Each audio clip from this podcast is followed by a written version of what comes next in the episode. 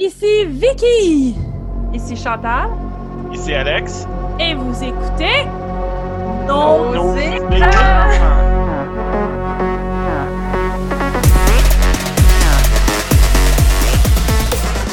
Et on l'a eu! Ah oui, on l'a eu! Victoire! Il y avait vraiment beaucoup d'hésitation. Ah, ah. Il y a eu du tentative de rattrapage? Je dirais que c'est comme un C+, mettons. Comme c'est une note de passage, mais c'est pas fort. Ah, c'est pas grave. Et oui, euh, chers auditeurs, merci de toujours être à l'écoute du podcast Nos écrans. Podcast, ça nous fait tellement plaisir qu'on est tous scrap, mais on s'est dit, c'est pas grave, on enregistre un épisode pour le fun. Yes. Ceci étant dit, euh, on est tellement fatigués que Chantal et moi, on a décidé des sujets déprimants. Et on va finir ça en belle pop avec euh, des de beaucoup plus joyeux et Alex à la fin. C'est moi qui va commencer aujourd'hui en vous parlant du film de 2020 Lost Girls. Film de Netflix qui est passé quand même inaperçu. Quand je suis allée sur Letterboxd puis MDB, il était mal coté. Fait que je me dis peut-être que c'est pour ça qu'il a, a été euh, passé un peu sous le radar, c'est que populaire, ça n'a pas passé. Ceci étant dit, moi, j'ai adoré ce film-là. Et euh, ça fait longtemps que je voulais vous en parler, mais je l'ai écouté quand, euh, Chantal, tu nous as parlé de The Ripper. Puis Mm. comme j'avais sensiblement les mêmes choses à dire sur ce film-là, je me suis dit, ah, sais-tu, je vais le mettre sur hold, j'y reviendrai plus tard. Puis en plus, ben, je voulais massacrer de Dinner Party. Fac, d'aller ailleurs. Mais je reviens avec le film Lost Girls 2020 Netflix. Euh, si vous n'êtes pas sûr à cause des mauvaises critiques puis que je réussis pas à vous convaincre, je vais vous donner une voix facile. Allez voir la bande-annonce. Moi, j'ai écouté la bande-annonce, puis juste ça, ça m'a intéressé. Fait que si la bande-annonce vient à vous intéresser, je pense, bien franchement, que le film vous va vous plaire. Si la bande-annonce vous intéresse pas, ça va être ça le film, donc peut-être euh, passer à côté. Euh, Lost Girl, c'est l'histoire d'une mère qui se réveille un matin et qui se rend compte que sa fille, elle a disparu. Mais au début, ça l'inquiète pas trop. Tu sa fille, c'est du genre à découcher, elle va souvent chez son chum. Euh, sa fille, a des problèmes mentaux. Elle a eu beaucoup de difficultés avec quand elle était jeune puis adolescente. Puis elle a deux autres filles à s'occuper. Puis elle travaille déjà trois jobs pour réussir à tout payer. Fait que comme, c'est pas grave, elle va revenir. Mais là, 48 heures plus tard, même son chum essaie de la retrouver. Et là, ça- là, son autre fille lui dit Maman, je pense que tu devrais t'inquiéter. Parce que même son chum, qui s'en crisse un peu, est, est stressé.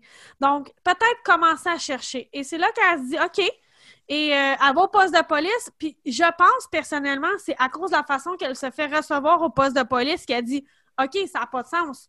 Peut-être que moi, je pensais que c'était pas ma job de la chercher, mais la police s'en fout tellement qu'il va falloir que ça devienne ma job la chercher parce que la police veut rien faire.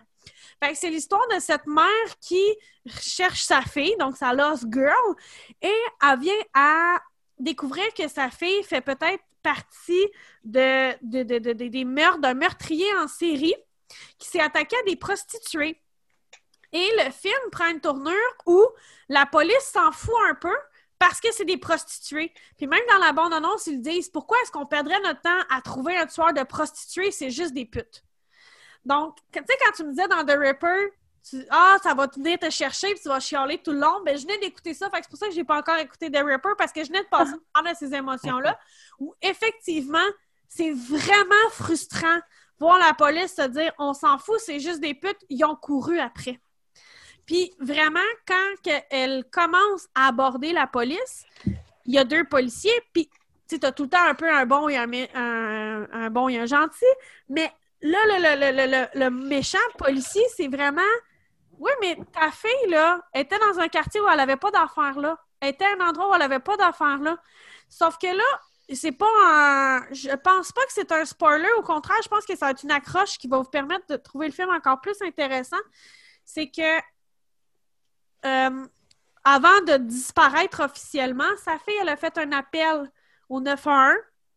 Et dans l'appel au 911, elle crie vraiment Il essaye de me tuer, il essaye de me tuer, venez me sauver. Et ça a pris plus d'une demi-heure à l'ambulance à prendre l'appel et se déplacer. Et elle, elle l'a dit Pourquoi vous avez pas. Elle a appelé l'ambulance? Pourquoi est-ce que personne n'a tenté? Et pourquoi, quand je viens vous voir, vous savez cet appel-là qu'elle dit qu'elle a peur pour sa vie, vous m'en avez pas parlé, puis en plus, vous prenez ça à la légère, alors que vous avez un appel terrifiant de ma fille qui a peur pour sa vie. Et plus le film avance, plus on voit une enquête de police bâclée parce qu'ils s'en foutent. Puis des questions pas répondues. Et le film, on apprend, on comprend dès le début, mais à la fin, c'est encore plus clair. C'est une histoire vraie d'un vrai tueur en série. Et on voit à la fin la photo de, la vraie famille de cette fille-là de disparue, donc sa mère et ses deux sœurs. C'est excellent pour ça. C'est sûr que le film est en partie mélodrame puis en partie très froid. C'est une image très grise, c'est très austère comme image. Moi, ça m'a fait beaucoup penser à Gone Baby Girl ou Gone Girl. Fait que si vous avez aimé ces films-là où on est toujours en distance un peu avec ce qui arrive, avec l'histoire, on est toujours un peu en avance ou avec ce que les personnages vont vivre. Moi, j'ai vraiment aimé ça. Ça m'a glacé le sang, comme je disais. Le film, il est très froid dans son approche, mais il est très vrai dans son histoire. Déjà, en partant, c'est basé sur une histoire vraie, puis ça vient nous chercher encore plus à cause de ça, parce que tu dis, c'est des vraies filles dont on s'est foutu de leur mort parce que c'était des prostituées. Puis, tu sais, c'est dit clairement. Et on a beaucoup d'indices sur qui les a tués, mais on s'en fout, puis on poursuit pas ces indices-là, puis on poursuit pas l'enquête pour finalement plus tard dire Ouais, mais il est trop tard par exemple, je me souviens pas si ça l'arrive, fait que je vais vous donner, mettons, là, une enquête bâclée où on perd des, preuves. On dit oui, mais on peut pas l'attaquer sur ces preuves-là, on les a perdues.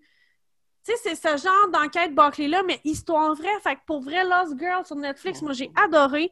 Euh, La mère, c'est joué par Amy Ryan, que beaucoup connaissent comme euh, Holly dans The Office. Mais euh, si vous allez voir sa photo à cette actrice-là, vous allez faire « Ah oh oui, Amy Ryan, je la reconnais. » Et est toujours vraiment bonne dans ses rôles. Moi, je l'ai vue dans The Divide, me semble. En tout cas, moi, j'ai toujours adoré cette actrice-là qui qui fait pitié comme actrice. Même dans Holly, elle a joué Holly dans The Office où c'est Bobblehead, super heureuse. Ben, elle est capable d'aller chercher quelque chose d'autre en cinéma, puis elle va le chercher encore une fois dans ce film-là de Netflix de 2020. Sincèrement, je sais qu'il y a des mauvaises critiques, mais moi, j'ai été surprise d'aller lire ces mauvaises critiques-là. Vraiment. Euh, j'ai pas j'ai pas du tout ressenti ce que les gens ont critiqué en voyant ce film-là. Au contraire, j'ai trouvé ça touchant, j'ai trouvé ça vrai, cru, mais je sais pas. Tu sais, des fois, je pense, ça c'est peut-être la féministe en moi, mais je pense que le film a été critiqué parce que la mère, c'est pas ce qu'on dirait d'une bonne mère.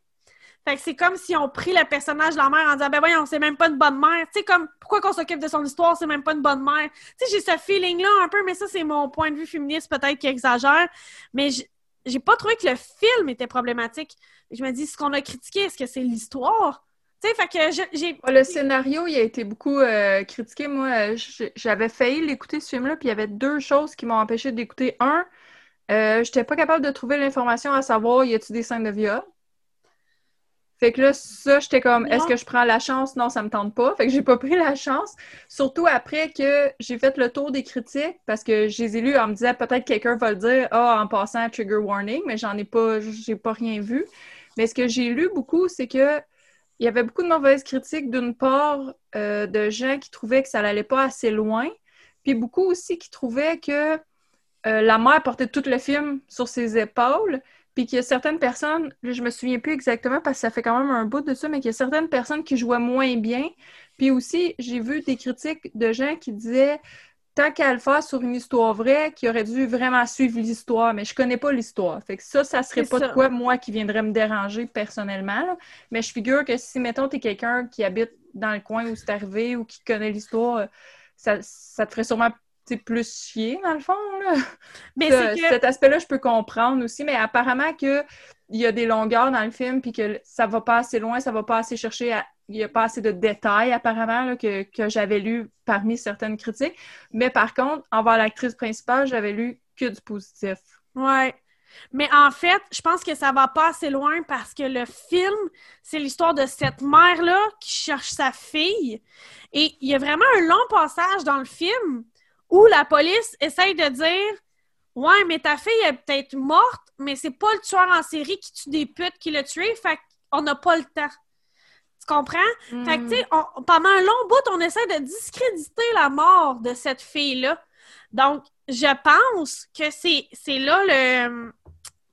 Où ce que les gens disent ça va pas assez loin, c'est que peut-être qu'ils auraient aimé ça avoir un film qui, se- qui parle de cette série de meurtres-là, alors que le sujet du film, c'est pas ça.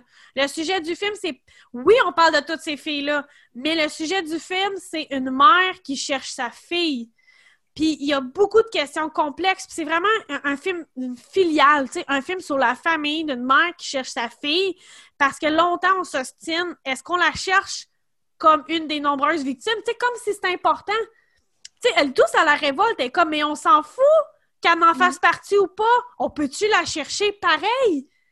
Puis moi, c'est ça qui m'a marqué. Fait que je comprends ce que, ce que tu me dis, mais moi, personnellement, je suis pas d'accord parce que peut-être que justement, je savais même pas que c'était une histoire vraie avant de le commencer. Fait que je m'attendais même pas à savoir l'histoire de toutes ces filles-là. Puis, tu sais, c'était pas un documentaire pour moi, puis c'était pas un film de fiction sur ce meurtrier-là. C'était un film de fiction sur cette mère-là qui cherche sa fille au travers d'un système qui en a rien à foutre. Mm. Avec cette optique-là que j'ai regardé le film, puis c'est ça que j'ai apprécié. Pour ce qui est des scènes de viol, je te dirais que vraiment pas. Ça peut être un peu suggéré par l'appel téléphonique, mais euh, puis c'est suggéré à un autre moment, mais sans flashback. Suggéré dans le sens où on fait un, un plan euh, en travelling sur une table. On suppose qu'il s'est passé quelque chose sur cette table-là. Mais il n'y a pas de flashback où on voit pas de corps euh, se faire maganer sur cette table-là. C'est vraiment. Faudrait que je le revoie fast-forward pour être sûr, là, avant de te dire vas-y. Mais j'ai vraiment aucun souvenir. Beaucoup de, de dialogue sur le sujet parce que ça reste une histoire de prostituées. Est-ce que ces filles-là sont. Parce qu'il y y a un discours, il y a- il y a une discussion en fait sur est-ce que ces filles-là font ce qu'elles veulent ou elles font parce qu'elles n'ont pas le choix. Parce puis il y a beaucoup de gens qui en parlent, puis c'est ça qui est intéressant. Puis il y en a une là-dedans que c'est sa sœur qui a été tuée par le meurtrier en série, puis elle aussi, elle se prostitue. Puis là, il y en a, y qui sont comme Ouais, mais ces filles-là, c'est des drogués. Puis comme ça dépend, c'est pas tout le monde, mais des fois, c'est pas des drogués, mais ils en ont besoin. Mais s'ils arrêtaient de faire ce métier-là, ils se drogueraient plus, tu. Fait y a quand même ce discours-là. C'est pour ça que je te dis, je comprends ce que les critiques ont trouvé négatif, mais c'est pas ce que j'allais chercher dans ce film-là, puis je pense que c'est pour ça que je l'ai aimé autant. OK. Fait que, ouais, si c'est un sujet qui t'intéresse, mais vraiment, vas-y dans l'optique de la mère et non pas de l'histoire vraie. Je pense que tu pourrais apprécier, Chantal, pour vrai. OK. Puis toi, ça, c'est sur Netflix. Puis toi, tu nous parlais de... Donc, euh, moi, je vais vous parler de la mi- mini-série qui est aussi de 2020, euh, Lorena sur euh, Prime. Dernièrement, je suis, je suis sur Prime, ça a l'air. Euh, donc, pour, il y en a probablement qui sont zéro familiers avec ça ou qui s'en souviennent plus du tout du sujet. Fait que je vais faire un petit recap parce que, comme exemple, à un moment donné, euh, mon chum il est venu dans, la, dans le salon pendant que j'écoutais ça. Puis il était là, Ah, c'est quoi? Puis là, j'explique vite fait, ah, tu sais, euh, l'histoire, euh, la fille qui a coupé le pénis à son mari, puis il était comme, hein, quand ça? Puis j'étais comme, OK, je pensais pas que j'étais si vieille que ça. Parce que moi, c'était arrivé quand j'étais ado. J'étais au secondaire quand c'était arrivé, fait que je m'en rappelle. Puis, ce qui était intéressant avec cette série-là, c'est que la vision que moi j'avais à l'époque, là, on se souviendra, il n'y avait pas, bon, euh, l'Internet comme aujourd'hui, puis les Facebook et compagnie. Fait que moi, c'était vraiment la vision qui était montrée dans les sketchs d'humour, qui était montrée à la télé, qui était dans les tabloïds, ces affaires-là. Fait que j'avais pas vraiment l'histoire complète. Donc, Lorena Bobbitt, qui est devenue un nom connu en 1993, après qu'elle a euh, coupé le pénis de son mari. 25 ans plus tard, donc c'est une docu-série. Euh, puis, à mentionner, le producteur exécutif, c'est Jordan Peele. Euh, lui, il est embarqué dans ce projet-là tout de suite après euh, les Oscars pour Get Out.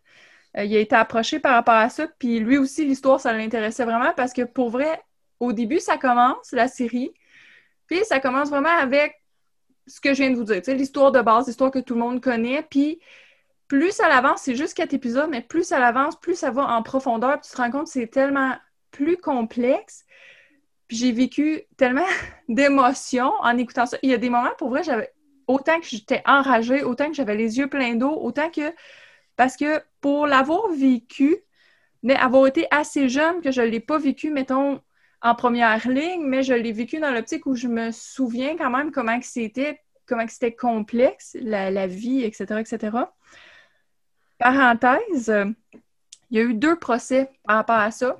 Le premier étant euh, John Wayne Bobbitt, le fameux euh, pénis coupé. Lui a été poursuivi en premier lieu pour, euh, pour ce qu'il appelle viol conjugal, agression sexuelle. il a été acquitté. Puis à la suite de ça, a eu le deuxième procès qui était le procès de Lorena pour le pénis coupé quand ça commence au début, c'est tellement fourré de voir la frénésie entourant ça. Puis à l'époque, ils disaient pas le mot pénis dans les nouvelles. C'est oh. à cause de ça qu'ils ont commencé à le dire. Puis tu vois certains titres que c'est dit euh, euh, l'organe de l'homme, puis tu il évite de dire un peu comme ce mot-là. Puis c'est vrai qu'à l'époque, c'était comme ça. Même encore aujourd'hui, des fois, je vais écouter quelque chose de la télé, puis là, le monde va dire, mettons, fuck ou shit, puis je suis comme, oh, c'est vrai, on a le droit de dire ça maintenant.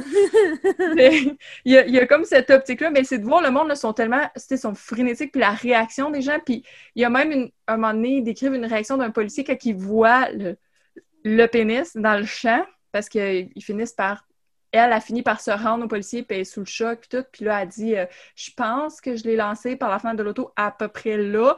Puis là, il se rend sur place, puis le policier qui le trouve veut même pas le regarder, veut même pas le prendre, il le pointe du doigt. Tu sais, c'est à ce point-là que c'est comme. Euh.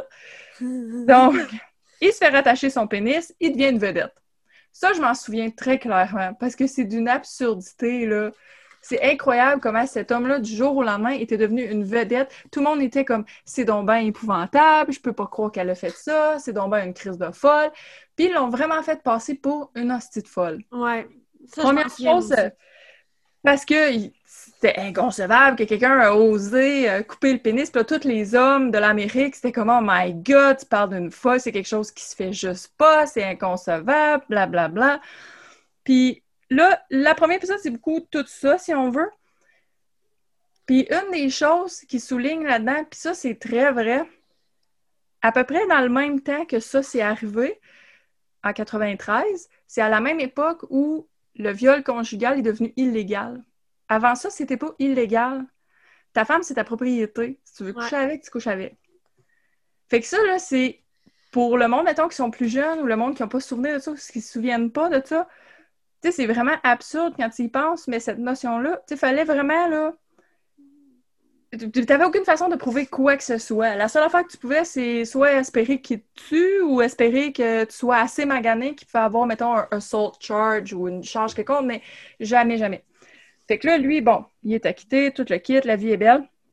Puis là, notre déchet humain préféré, Howard Stern, Là, on voit toute la, ce saga-là parce qu'il était devenu un genre de, de guest euh, en continu à Howard Stern parce que lui, c'est un gros défendeur de John Bobbitt, c'est un déchet humain de toute façon, fait qu'on s'en torche. Il, est très focusé sur le pénis, Howard Stern. Ouais, mais à la base, c'est les oh. affaires qu'il dit, c'est absurde. À un moment donné, il dit euh, Je crois pas qu'il a violé parce qu'elle est même pas si belle que ça. Oh! C'est de toute beauté. Il a fait une levée de fonds. Il a fait une levée de fonds pour lui aussi. Euh, il y a eu des tournées. Il a eu, écoute, c'était un cirque total, OK? Il n'était pas devenu une porn star aussi, me semble, après. Éventuellement, il est devenu une porn star. Même que, éventuellement, j'arrive à tout ce beau historique de John Wayne. Il a été tellement souvent poursuivi, tellement souvent en prison, là, plus la série à l'avance, plus t'es comme non seulement c'est un hostie de vidange, ce gars-là, mais il continue de.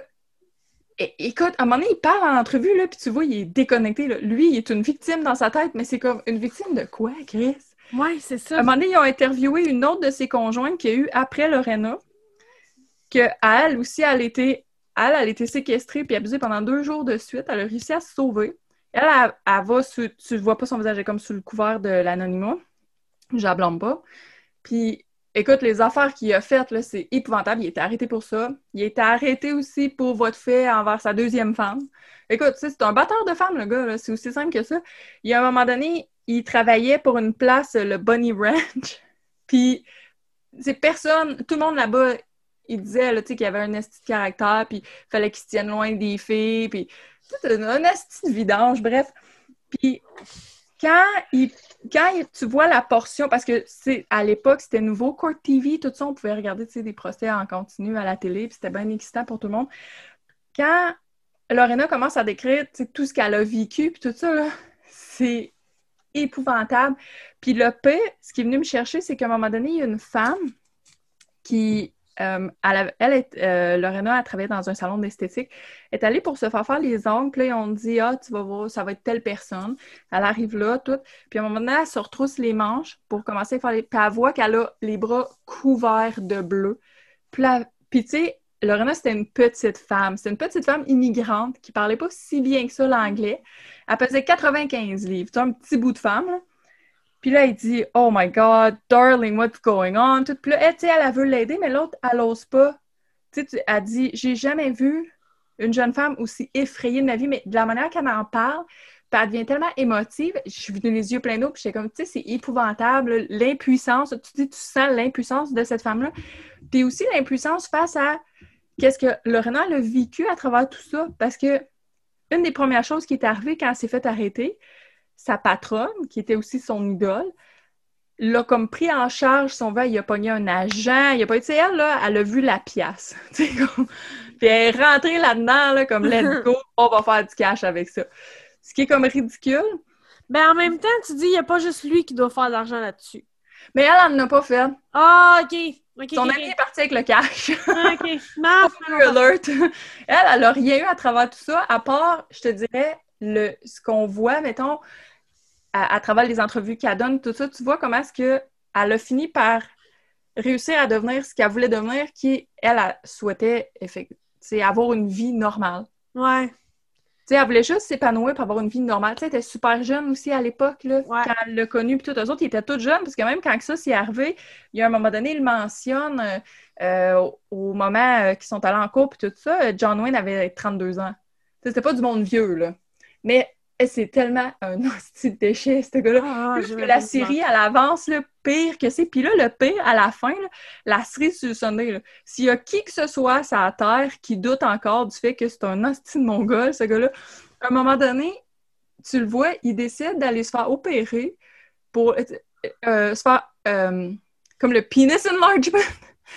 Mais c'est comme, gars, déjà qu'ils ont réussi à le rattacher puis qu'il est fonctionnel, toi en plus, tu vas essayer de te faire faire puis là, lui, Ah. comme, well, I thought bigger is better, right? Puis là, évidemment, c'est un... ça a été botché.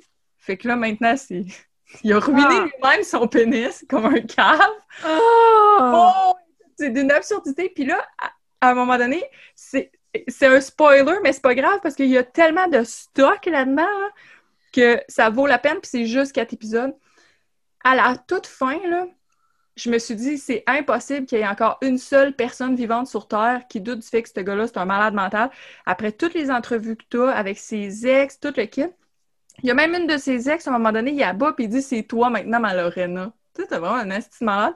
Mais il écrit encore des lettres à Lorena puis il demande encore, genre, de le reprendre. Ah. Non, mais ça, c'est. Il est à ce point-là déconnecté. Le gars, le la fille, là, était tellement écœurée de se faire violer de se faire battre qu'elle t'a coupé le pénis. Puis toi, à ce jour, t'es comme, on devrait revenir ensemble, on est fait pour être ensemble, t'es la femme de ma vie. Gars, what? Même elle est comme, genre, just leave me alone. Ouais, genre, c'est c'est ça. liste de ma vie. Genre, Oh my il god. y a un moment donné, là, je veux juste trouver parce que j'ai pris note, c'est tellement. Ça m'a tellement.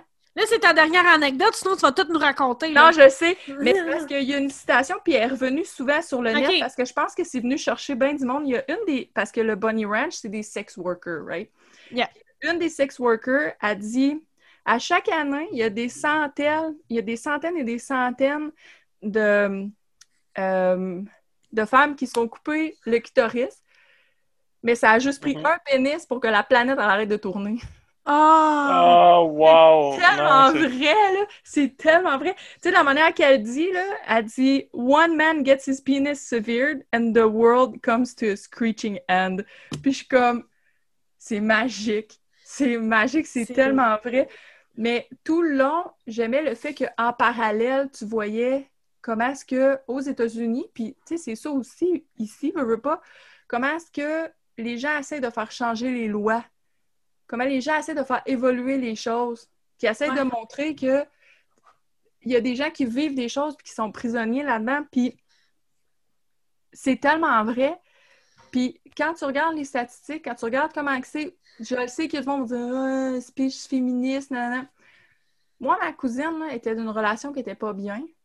Elle a laissé son mari, elle s'est pognée un appartement. Quand elle est allée chez eux pour chercher ses choses, il l'a tiré, puis après ça, il s'est tiré lui. Ouais. C'est quelque chose qui arrive tout le temps, continuellement.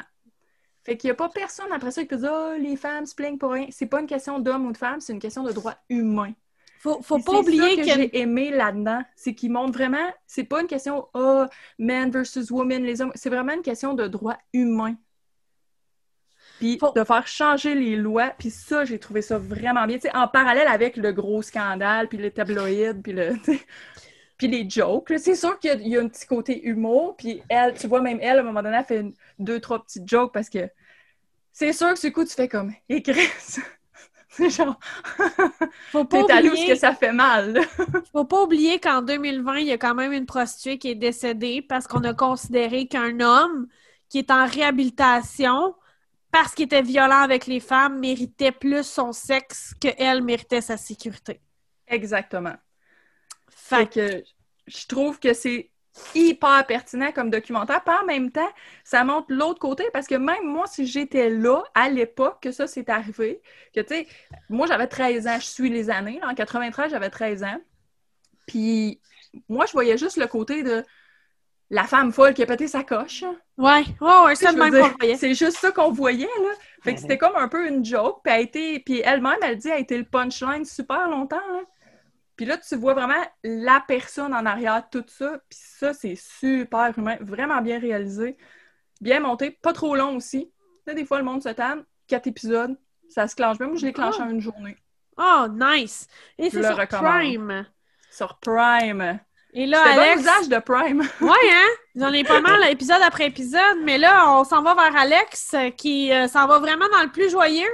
Et, euh, et là, est-ce que tu vas essayer de juste de nous parler de Gilmore Girl ou t'essayes de convaincre les gens qui n'ont pas vu Gilmore Girl de l'écouter? J'ai jamais écouté ça de ma vie. Ah, ben, ah, je me lance là-dessus.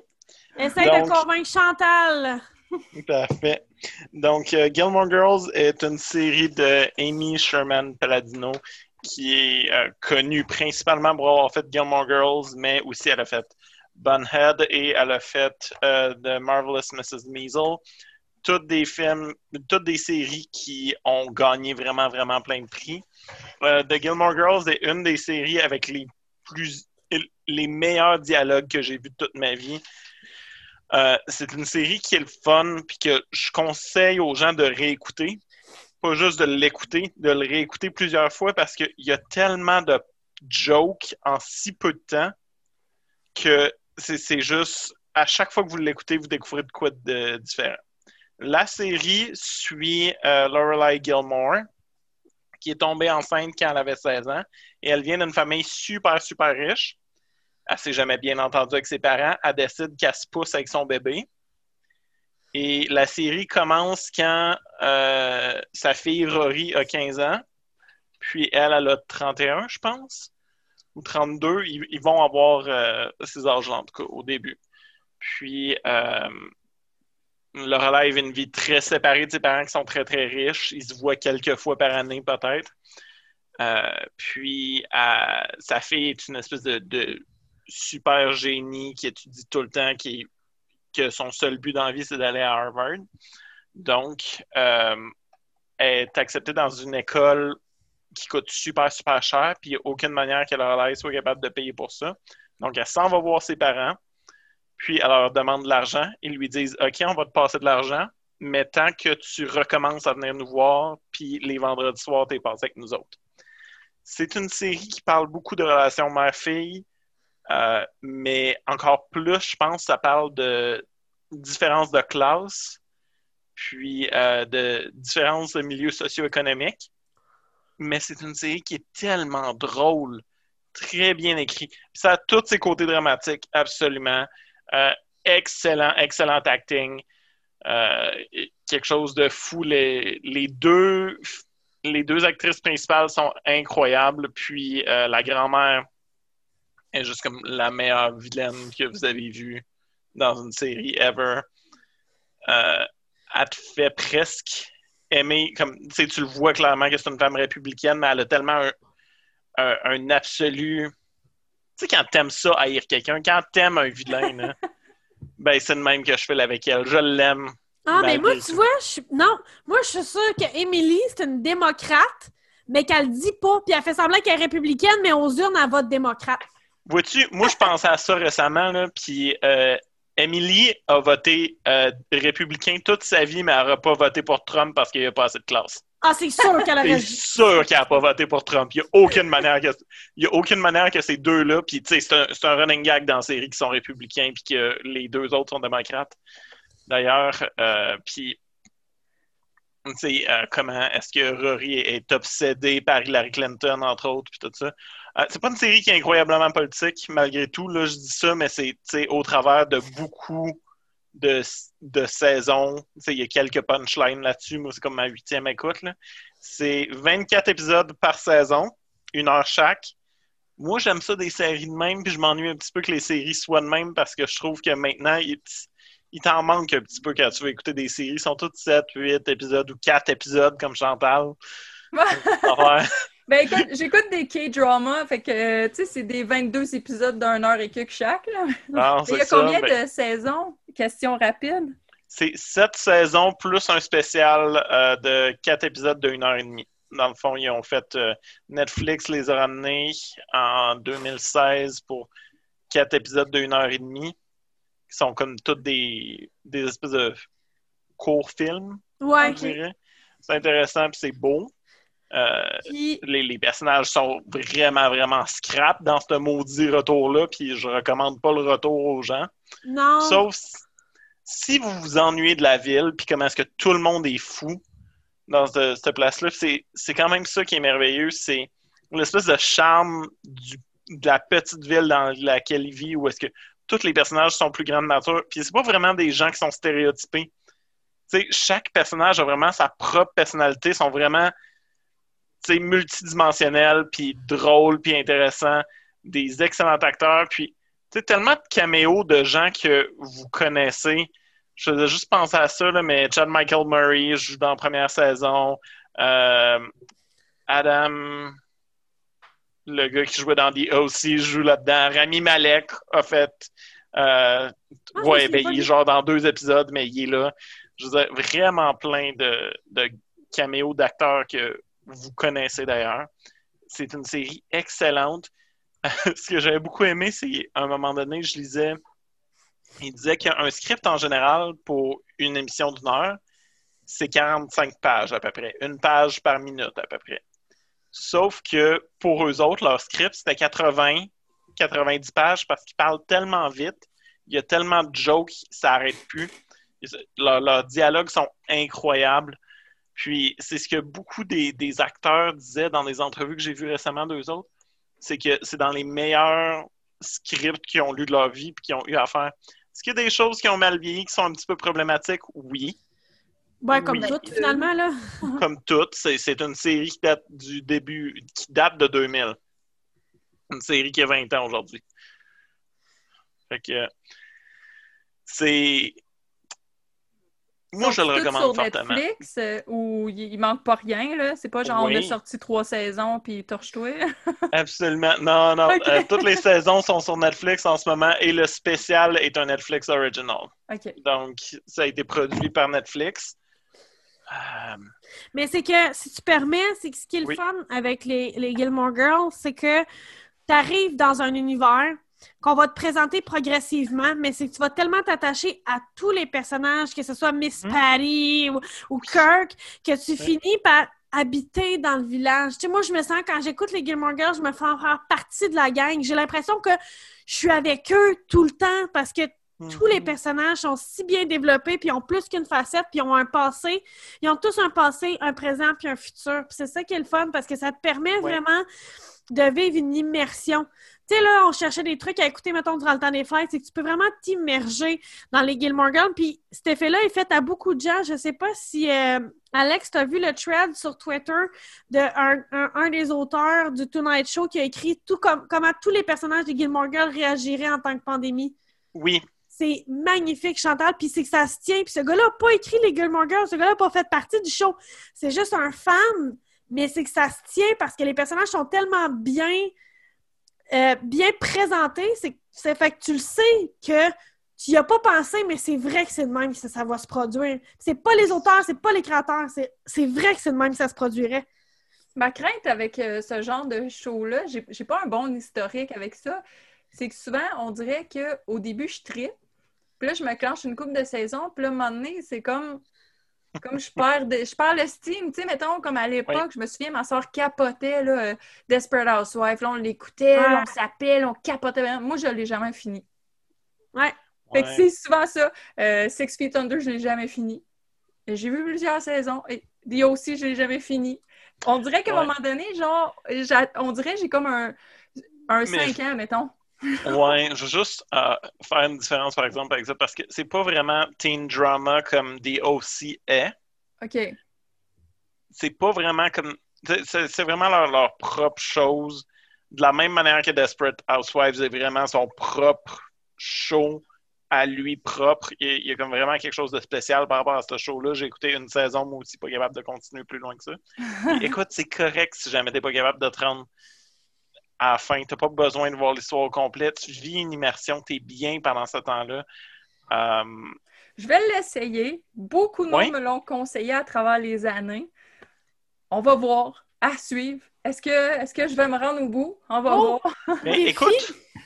Mais tu sais, moi, l'autre affaire qui fait en sorte que je j'essaierai pas de te convaincre de le regarder, mais que je pense que tu aimerais ça, c'est que pour avoir écouté un peu les Desperate Housewives, moi aussi avec ma soeur, tu sais, Mané, les Desperate Housewives, je pense que c'est Dio aussi, aussi qui fait ça, mais ça, je l'ai pas écouté. Euh, non, c'est Beverly Hills, peu importe. Tu sais, il y a comme un, une saison, c'est genre, ouais, euh, cinq ans plus tard. Tu sais, il y avait tellement plus rien à dire qu'il a fallu qu'il saute de cinq ans entre deux saisons parce que Mané, ça tourne en rond. Tandis que les Gilmore Girls, t'as vraiment Rory, qui évolue tellement au fil des saisons que tu peux vraiment related à Rory, puis vraiment que elle évolue tellement que t'as pas l'impression que la série stagne quand tu suis que son minding à elle. Puis tu sais, tantôt on parlait des niaiseries sur la pandémie, mais l'auteur sur les Twitter, il a vraiment fait deux réactions. Rory de la saison 1 à 4 aurait réagi de telle façon, mais Rory de la saison 5 à 7 aurait réagi de telle façon. Ouais. Fait que c'est ça qui est le fun, c'est de voir que ce personnage-là évolue, fait des erreurs. Il y a ça aussi, c'est qu'elle n'est pas parfaite. Puis oui, elle est décrite comme parfaite, mais elle l'est pas, elle fait des erreurs. Puis cette série-là montre aussi un peu, c'est un peu c'est quoi l'anxiété, le stress de performance euh, au travers du personnage de Paris, aussi comme du personnage de Rory. Fait que mm-hmm. je pense qu'il y a beaucoup de choses à s'accrocher, autres que les séries qui nous donnent des trucs de filles qui peuvent être vraiment amusants, mais qui, somme toute, finissent par tourner en rond. Je pense. Un des points que je voulais toucher, le fait que c'est une série de filles, pas vraiment, pour de vrai. Si vous aimez une série qui est bien écrite, si vous aimez des, dialogues, si vous aimez l'humour, c'est une bonne série. Puis je trouve que un des problèmes, souvent, du moment que tu as Girl dans, dans la série, ça enlève beaucoup de gars à vouloir l'écouter. C'est de la même manière où est-ce que Disney a décidé de pas amener, de pas appeler son film sur Rapunzel Rapunzel, ils l'ont appelé Tangled parce qu'ils savaient que ça allait plus aller chercher un auditoire masculin après que La princesse et la grenouille, je pense. Ouais. Il était un gros flop parce qu'il y avait l'impression que il y en a beaucoup qui se sentent, euh, tu sais, euh, émasculés par le fait d'écouter une série de filles. Oui c'est pas ça. Il y a tellement des personnages masculins qui sont forts dans cette série-là, puis il y en a pas un seul qui est misogyne dans la gang. Pas un. Ils sont juste. tu peux essayer d'y penser si tu veux, il n'y en a pas. non, non, non. C'est moi, j'ai vraiment aimé ça. Puis, tu sais, le personnage de Emily, la mère-mère, la grand-mère, si on mm-hmm. veut, qui est comme Evil Queen. Mais plus les saisons avancent, plus elle se révèle. Puis tu le sais qu'elle va se révéler, ne pas être juste méchante, puis avoir des raisons derrière tout ça. Mais tu sais, présentement, c'est un personnage culte. Hein. Moi, j'ai vu des vidéos YouTube de juste elle qui refait ses, répliques à la caméra parce que les gens trippent, puis ils veulent juste leur mm-hmm. avoir qui fait ses répliques. Parce que, pour vrai, Émilie, elle a, elle a quelque chose de vraiment unique. C'est pas mm-hmm. juste une riche chiante avec un balai dans le cul. Parce que mm-hmm. c'est ce que Lorelai veut lui dire. Puis Émilie fait tout le temps arrête de penser que je suis juste une riche chiante avec un balai dans le cul. Ma fille, tu ne me connais pas si tu penses que je suis que ça. Puis c'est Mhm. pour ça qu'elle veut que sa fille aille souper avec eux tous les vendredis. C'est pour lui prouver qu'elle n'est pas juste le cliché qu'elle, elle, pense être. Mais en même temps, c'est pour contrôler sa fille. Puis elle a raison, Lorelai, sur plein de points. Ils sont vraiment complexes. Puis les... ils ont toute la gang tort à certains égards dans la série. C'est Ouais. ça qui est magnifique parce qu'elle dit mes parents sont des manipulateurs. Ses parents sont des manipulateurs, mais ses parents veulent le mieux pour elle. Puis bien souvent, ils ont vraiment tort dans ce qu'ils font pour essayer de l'amener dans la meilleure situation possible. Mais il y a plein de fois où est-ce qu'elle décide juste de les pousser hors de sa vie, même quand il y aurait raison de l'aider, même quand.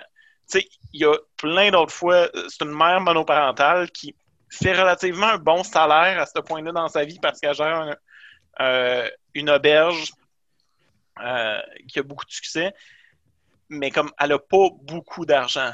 Elle, elle- elle fait relativement un bon salaire. Elle se débrouille avec qu'est-ce qu'elle a. Mais il y a plein de points dans la série où est-ce qu'elle a besoin d'argent, puis c'est récurrent que les gens font juste Mais va voir tes parents, demande-leur. C'est des millionnaires, ils sont corrects, ils peuvent t'aider. Puis c'est.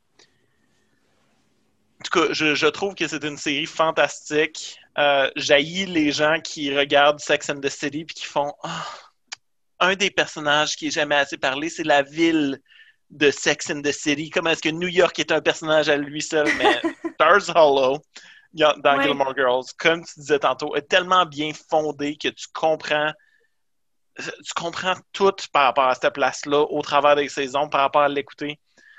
C'est tellement plein de référents culturels magnifiques tout le temps, puis euh, de, de tout et de rien. là. La personne qui a écrit ça, je ne comprends pas comment est-ce qu'ils ont autant de temps sur, dans la vie pour avoir vu toutes ces choses-là. Comme Ouais. Euh, il y a des jokes de, de sport, il y a des jokes de télé-réalité, il y a des jokes de vieilles séries obscures des années 60, des jokes d'actualité, puis comme ça arrête pas une seconde. C'est tellement le fun. On a oublié de dire aussi que la, la méga star qui est devenue euh, Melissa McCarthy a eu comme c'était son plus gros rôle à ce moment-là. Ouais. Gilmore Girls, elle joue euh, Suki St. James dans la série qui est euh, la meilleure amie de Lorelai, mais aussi comme ça. Elle travaille à l'auberge avec elle, puis elle est vraiment comme un personnage récurrent. Et quelque chose que j'ai donc aimé, c'est que Suki, Melissa McCarthy a toujours été une fille ronde. Mais elle est une belle fille dans cette série-là. C'est jamais, c'est jamais ça son storyline. Son Oui. point, c'est jamais je suis une grosse. Jamais. Puis c'est un problème que je trouve que bien des séries ont. Ils font juste étudier ça. C'est pas ça. Suki est une chef accomplie, elle est drôle, elle est bubbly, les gens l'aiment, puis c'est ça, ses storylines. C'est elle qui interagit avec des gens de la ville, c'est elle qui est une chef accomplie, c'est elle qui a, une angoisse de performance, justement, où est-ce qu'il faut tout le temps qu'elle soit la meilleure chef qui existe. C'est comme. Une série écœurante. Écoutez-le, pour de vrai, je vous le dis, si, si vous voulez. C'est drôle, c'est touchant. Il y a vraiment des bouts très touchants. Tu prends pour les personnages, puis après ça, tu comprends comment est-ce qu'ils ont tort, mais t'es quand même de leur bord. Puis t'es du bord à tout le monde, pour vrai. Ça, c'est le fun. Ouais, c'est pas pour rien qu'il y a un gros fandom.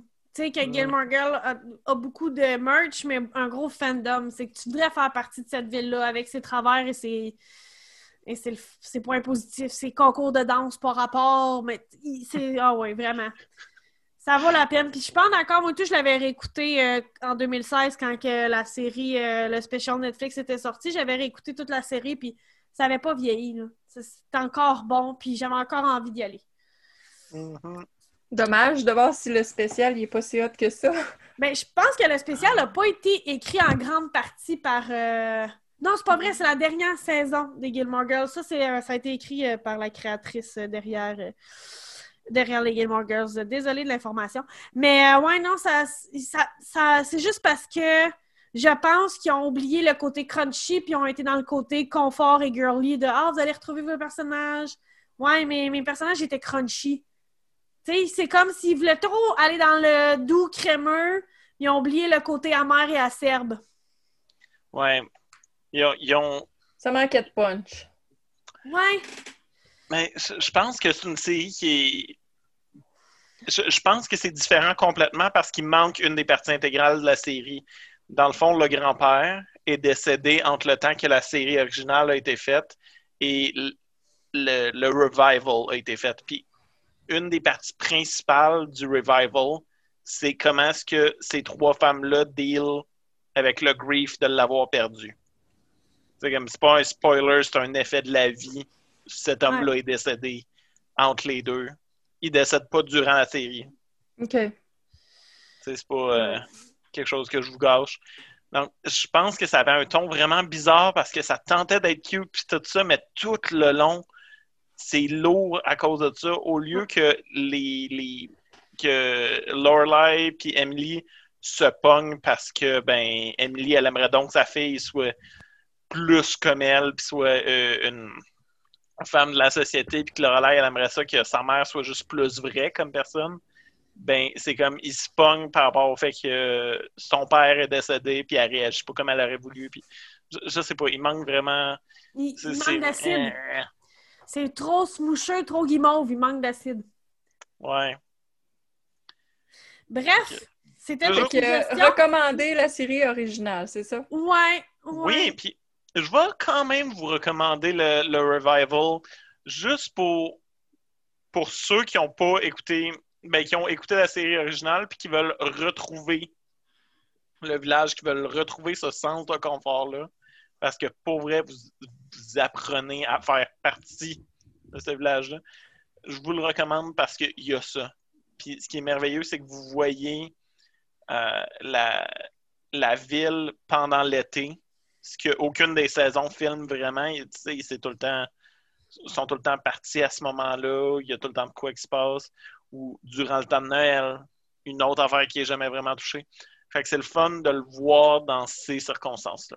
Ouais, ouais, je suis d'accord. Pour le reste, je crisserais ça au vidange. Vraiment. Vraiment. Fait que ce soir, le podcast Nos écrans vous a suggéré d'abord le film Lost Girl sur Netflix. Ensuite, on s'en va sur Prime avec Lorena. Et on retourne sur Netflix pour un peu de Gilmore Girl. Pour aider à laver toute la dépression. Ouais, ah ouais, ouais, vraiment, vraiment, savoir que le- la vie. Puis je suis sûre, je suis convaincue qu'on réécoute les Gilmore Girls, puis ils font référence à Lorena quelque part. Ah, je suis sûr que oui. Je Je suis te sûre que oui. Jure. Je c'était c'était big, là. C'était partout, là. Que oui, c'est ça, exactement. Puis, tu sais, ça parle d'actualité, puis ça fait des clins d'œil à ce genre de trucs-là. Je suis sûre que Lorelai doit faire une mention à un moment donné à lui. Soit elle parle de Lorena ou lui. C'est sans le dire, parce que c'est ça qui est le fun avec leur, leur dialogue, c'est que jamais ils mettent tout sur la table. C'est tout Mm. le temps des petits clins d'œil vite, vite. Fait que, oui, Dans l'épisode 20, il y a une joke sur Lorena Bobbitt. Ah, et voilà! Je vous l'avais dit, c'était sûr et certain. Donc, euh, comme quand on dit, tout est dans tout. Tout est dans tout. Bye! Bye! Bye!